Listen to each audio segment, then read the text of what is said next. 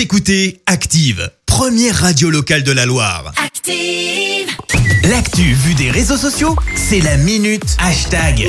6h55, on parle buzz sur les réseaux sociaux avec Clémence. Ouais, ce matin on parle nourriture, c'est un truc qui a fait pas mal de bruit cette semaine. Les Canadiens ont tous râlé parce Pourquoi que leur beurre est trop dur. Alors non, je t'assure que c'est super sérieux. Comme ça, ça a pas l'air, mais vraiment, ça a pris de l'ampleur. Alors je m'explique. Tout part du tweet de Julie, qui est une blogueuse culinaire. Elle écrit Il se passe quelque chose avec notre production de beurre et je compte bien découvrir quoi. Avez-vous remarqué qu'il ne ramollit plus à température ambiante, et qu'il est liquide et caoutchouteux Euh, Très Ah. rapidement, un hashtag est monté.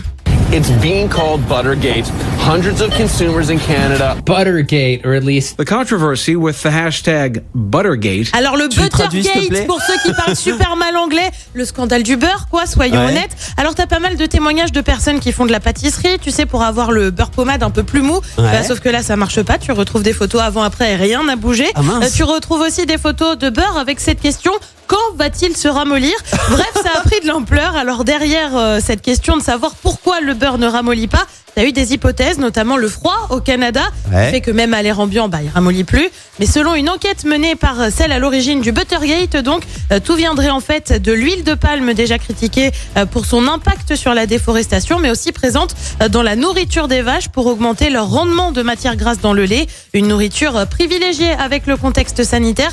Les Canadiens sont en effet restés plus chez eux. Ils ont fait de la pâtisserie. Conséquence, la demande de beurre a augmenté. Il a donc fallu suivre. Pour info, au Canada l'année dernière, la demande en beurre aurait augmenté de 12%. C'est énorme. Ah ouais. Une théorie qui n'a pas encore été prouvée. La filière du lait, de son côté, elle montait un groupe de contre-expertise.